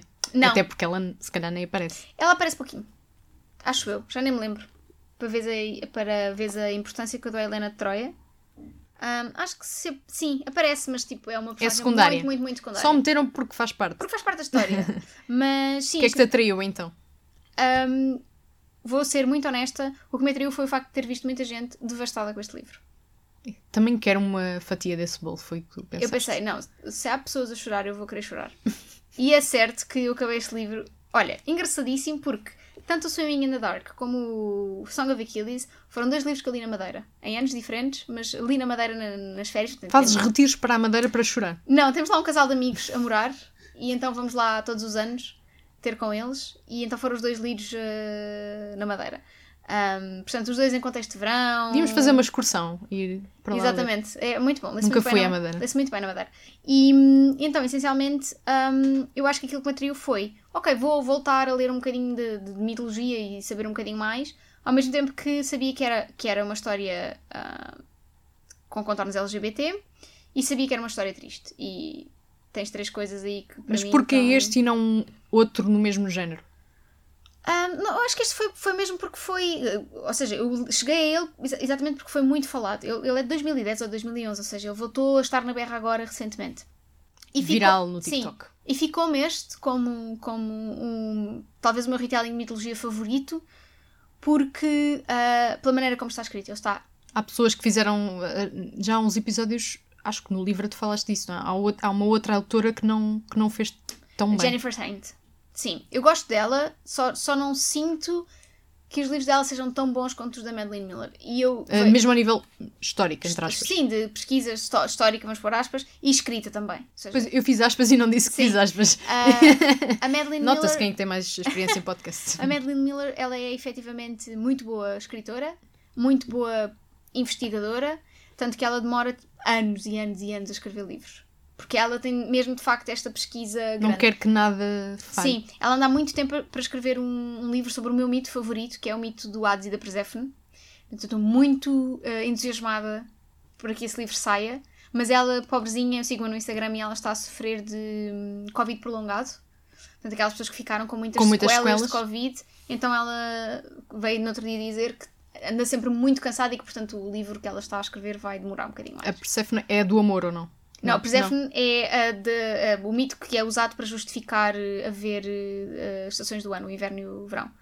Essencialmente a Persephone, ahm, eu não sei, eu acho que ela era uma princesa ou era uma Algo ninfa, da uma coisa do género, ahm, que ahm, o Hades apaixonou-se por ela e foi pedi-la à, à família ah, e acordou com a família então que ah, ela, não sei se foi com a família que ele acordou isto, posso estar, posso estar a, ser- a dizer errado, mas o acordo final foi de que ela passava meio ano no submundo com o Hades e passava meio ano na Terra.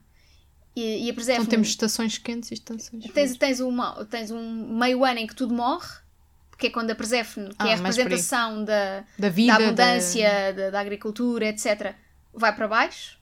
E outro meio ano que é quando ela volta à Terra e tudo cresce, tudo floresce, etc. Ahm, e eu gosto muito, muito desse mito. Acho que é um mito muito engraçado para explicares porque é que em metade do ano as coisas morrem e na outra metade elas renascem. Ahm, e estou muito entusiasmada para que a Madeleine Miller escreva, porque ela escreve de uma maneira mesmo muito Mas ela bonita. disse que ia escrever? Sim, Ah, Uh, estou muito entusiasmada que ela escreva Também li o Circe dela. Mas gostaste tanto? Eu gostei muito do Circe, mas eu acho que The Song of Achilles está escrito de uma maneira muito mais bonita. Apesar de da história da Circe ser mais interessante porque é uma história que não é tão explorada, eu acho que este livro é, é o Song of Achilles ou o Canto Achilles é, É superior. é superior, é, é mais bonito. Eu estive com ele na mão em Paris, mas não tinha espaço na mala e acabei por não trazer nenhum livro. Tenho ter que começar a, a fazer check-in de uma, de uma mala vazia. Eu faço muitas vezes isso. Não vou mentir. Quando vou no, eh, então Nova York e, e Londres e assim são sempre sítios Só que onde... fica caríssima a cara. A, a, ai, a mala. Fica. Mas Compensa é o assim. preço dos livros? Não. o que é Não, depende. calhar- Eu não- faço tipo o check-in da mala vazia. Faço é comprei voos com mala de porão. Acaba sempre por compensar porque levo as coisas e depois trago. Não, não levo é a mala cheia para lá. Vai, Vai espaço suficiente para trazer, eh, Exato, trazer sim. livros. Sim. Muito bem. Então fica a sugestão de, Song of Achilles, ou O Canto de Aquiles, de Madeline Miller, uma edição Minotauro e da, Bloomsbury também. da- em, em inglês inglês. da Bloomsbury, e há uma edição também da Bertrand Hum. ah, que, que eu acho que vi. Eu acho que ele estava editado por um. Não sei se era. Eu acho que ele estava editado pela Minotauro e agora foi reeditado pela Bertrand. É ou ao isso. contrário, Aham. em português. Não, não sei já ao certo qual é que tinha editado primeiro e qual é que reeditou. Ler em inglês é muito difícil? Não, é super fácil. super fácil. Sim. Não tem nada Então, tipo nada a de... temer. de linguagem de época, nem nada disso. Que é uma coisa que também é interessante nestes livros de retelling, é que te põe em contacto com os mitos de uma maneira muito interessante. Outro, outra sugestão muito boa e, e que se gostarem de audiolivros vale muito a pena em audiolivro é precisamente Mitos de Stephen Fry. O Stephen Fry compilou, tem, tem três livros, o Mitos, o Heróis e o Troia, em que ele explora, ah, no Mitos ele fala, explica-te ah, a estrutura da mitologia grega, no Troia ele desmistifica um bocadinho a Guerra de Troia, no Heróis ele fala especificamente só de heróis, tipo Hércules, etc. Um Um, dos meus filmes favoritos é o Hércules. é o Hércules, claro. E As ah, canções que eles cantam. Em português, sim. nunca vi em inglês. Essencialmente ele explica tudo de uma maneira muito simples, com aquele seu sotaque britânico maravilhoso e com muita piada. Então é uma boa maneira, uma boa introdução para quem quiser Entrar no eh, universo. perceber a estrutura das mitologias, hum, perceber o que é que são os deuses, o que é que são ah, o que é que é o Olimpo, etc. É, é, é muito interessante. Ele explica os mitos todos muito bem. Um dos meus gatos chama-se Olimpos, Olha, gosto muito. por causa da, da Sim. mitologia. O outro é Tóquio, porque era o ano do- dos Jogos Olímpicos. Ok, de Tóquio. E ficou. E ficou Tóquio. A outra é Vitória, que é, tem tudo a ver. é. Sim. Tem- Glória, tem, é? Sim, Glória. Tem tudo assim a ver eh, uns com os outros. Hum, voltando ao teu livro, ia-te perguntar sobre o, o apoio da, da Lénia Balelas, Sim, mas, mas já falámos um já pouco falámos, disso. já falámos. Portanto, a Lénia Rufino foi, foi uma ajuda.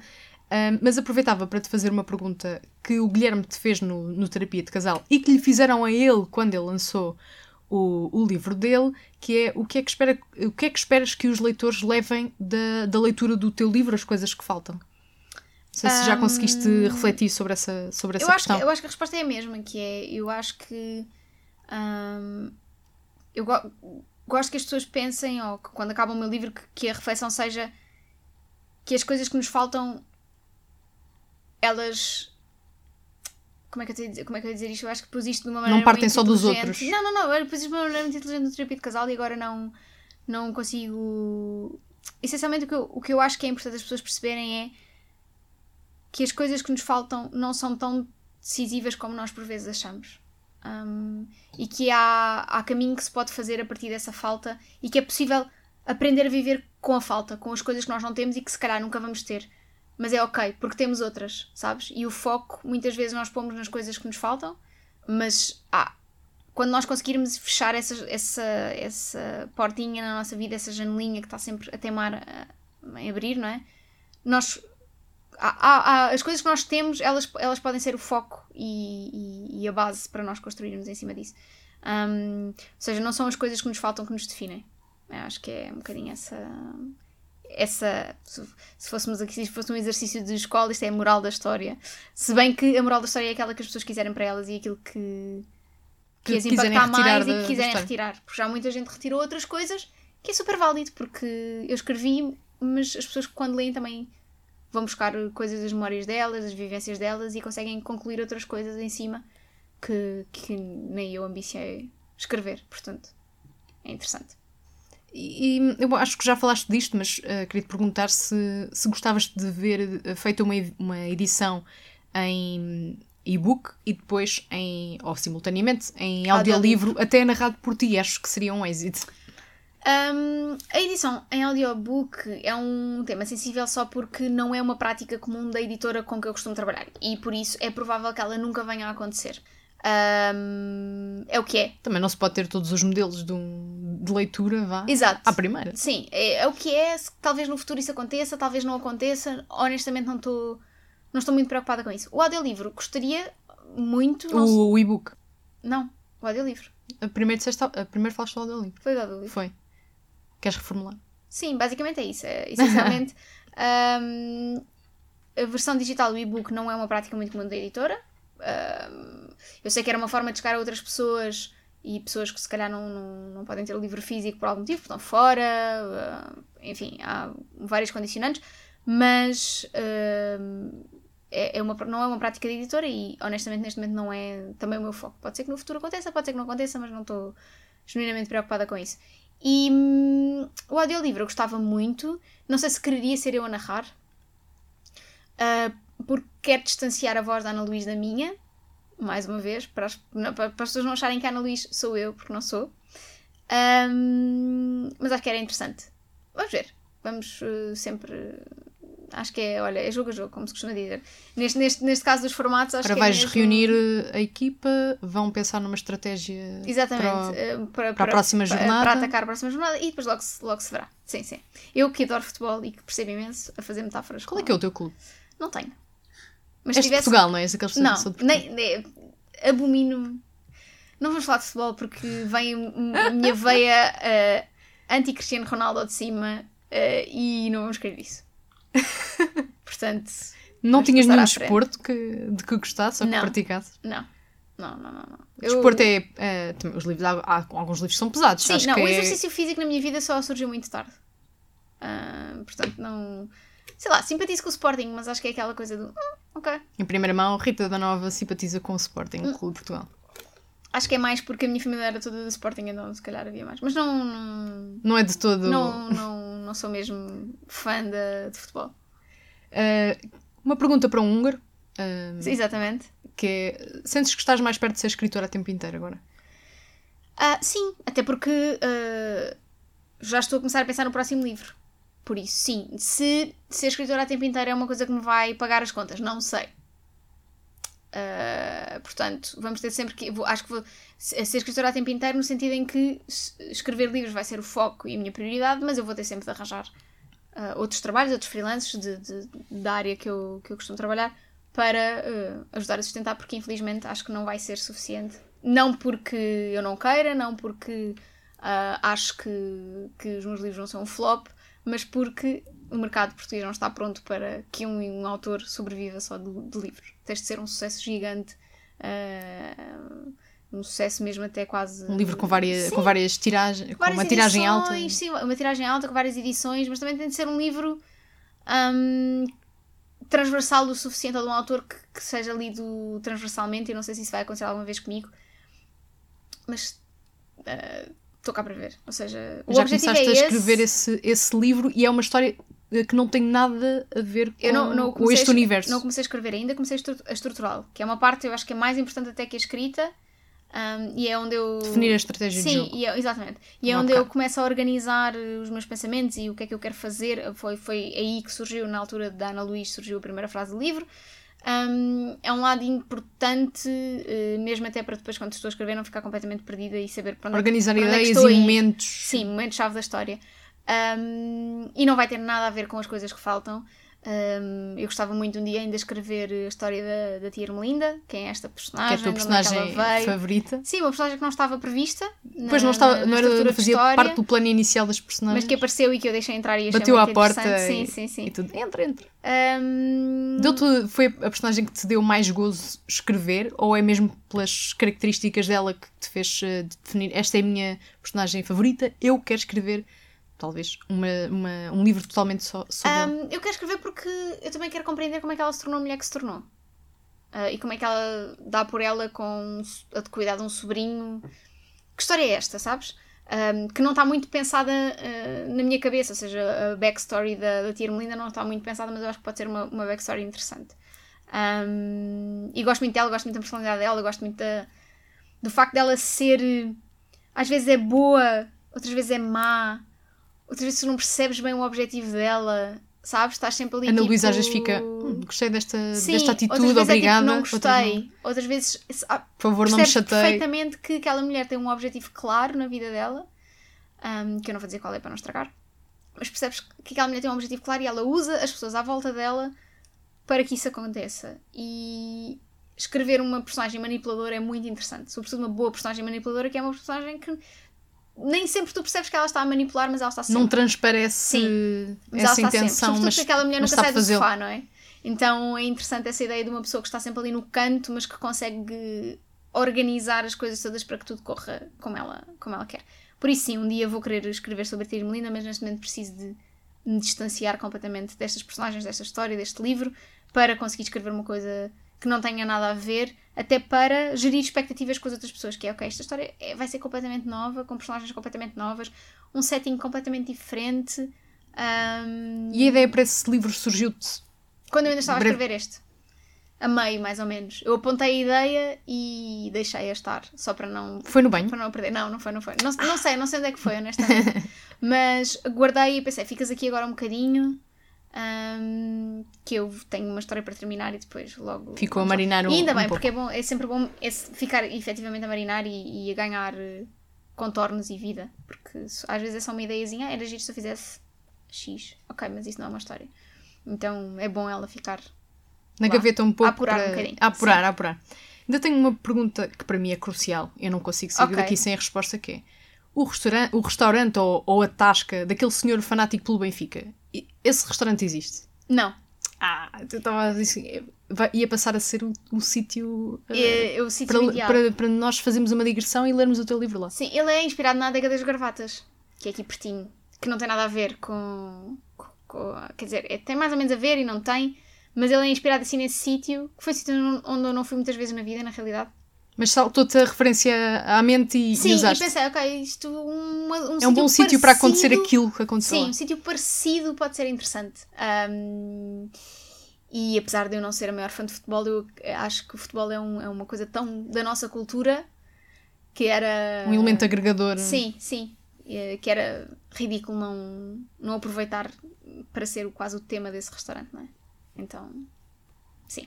Ainda, ainda, o- ainda figura no, no teu livro.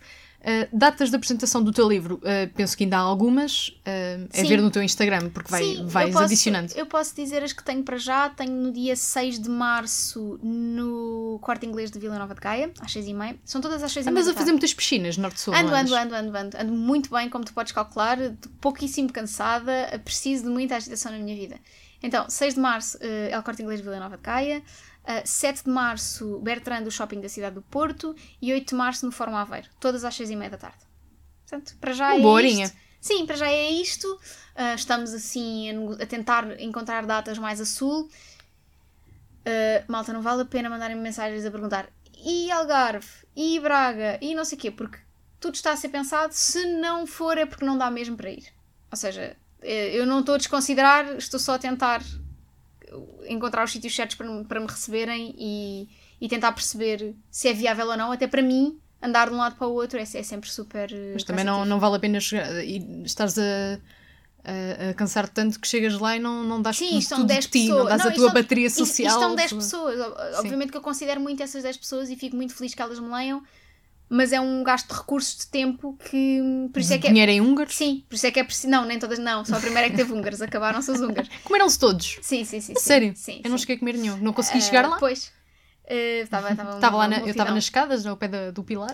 Uh, mas é isso, ou seja, uh, é mais fácil para mim agregar estas datas e fazer uma temporada aqui e uma temporada ali, e por isso eu vou anunciando mais datas. Se não anunciar, é porque não foi mesmo possível. Há sempre esperança. Exato. que as coisas que faltam cheguem à vossa, à vossa zona de, um, De residência. de residência, é esse, é esse o termo. Um, vou fazer aqui uma pequena despedida. Ok. Na última hora estive à conversa com a Rita da Nova, conhecida como Papa Pontes. Aproveita o tempo para viajar, ler e escrever no seu blog. Para ela, a atração principal numa cidade são sempre as livrarias e não são apenas pontos de passagem, são pontos de abastecimento. Queria ser jornalista ou escritora, porque via a escrita como parte do seu futuro, mas reconhece que o jornalismo não era um bom caminho, já que acha que não sabe dar títulos às coisas. Prova em contrário é este título do seu primeiro romance. Estudou Ciências da Comunicação, não gostou, até porque na Universidade Nova de Lisboa pediam-lhe para ver o cartão de cidadão, não acreditavam que se chamasse mesmo Rita da Nova e andasse da Nova. Uhum. Gosta de ler contos, mas escrevê-los irrita. E até já descobriu que consegue escrever com música desde que não tenha letra. Eu sou igual. Sim. Por isso, durante a escrita, não a vão apanhar a ouvir Harry Styles, Olivia Rodrigo e. hum, acho que é assim que se diz, uh, Sufjan Stevens. Sufjan Stevens. Sim. Uh, aliás, já falámos um bocadinho do, dele. Sim, da banda uh, sonora exatamente, Me By Your da- Name, da- exatamente. dessa banda sonora. Um, a Rita tem os objetivos de vida bem definidos, ler todos os livros de Saramago e nunca mais pegar em Agostina Bessa Luís. Eu aprovo. Ah, é assim, é o que é. É o que é. A partir das nove da noite é fácil encontrá-la, ou está a fazer uma sessão ao vivo de terapia de casal, ou a fazer OO. Idealmente, Idealmente. a dormir. Sim, sempre. Dormir é a minha atividade favorita da vida, até mais do que ler. Sim, sim, sim. Prova provada És é boa nesse desporto. Prova provada é que eu não consigo. Aquelas pessoas que dizem vou ler para a cama e conseguem estar a ler na cama e até altas horas. Eu não sou essa pessoa. Eu vou adormecer porque o sono é, é a melhor coisa do mundo. Quantas vezes é que acordas com um livro aberto Não acordo porque eu já sei, já já Ah, já, percebi. notas, estou a adormecer. Sim, quando eu comecei, começo tipo, a adormecer a meio de uma, de uma página ou assim, fecho o livro, ponho o livro na mesinha de cabeceira e desligo a luz porque já sei que já sei que vou adormecer. Porque o sono lá está, é a melhor coisa do mundo. Convidamos-vos então A dormir. a dormir, fazer Exato, uma cesta, descansem. a dormir bem, a passar a noite e a, a deitarem-se com a leitura de as Exatamente. coisas que faltam. Um bom, um bom ritual de, de, noite. soneca. Exatamente, durmam bem. Obrigada, Rita. Obrigada. Obrigada por ouvires até o fim. Este episódio foi produzido, conduzido e editado por mim, Magda Cruz. O genérico é da autoria de Nuno Viegas. Se gostas do meu trabalho, considera apoiar o Ponto Final Parágrafo no Patreon. A partir de 2 euros podes fazer parte da comunidade e ter informações em primeira mão, como saber quem convido para o podcast e fazer-lhes perguntas. Quem apoia o Ponto Final Parágrafo pode receber um de três livros sorteados em parceria com a Leia todos os meses. É também no Patreon que podes ouvir episódios bónus, bem como no Kobo Plus e Leia. Eu e o Ponto Final Parágrafo estamos nas redes sociais. Até um próximo episódio, quinzenalmente às quartas. Boas leituras!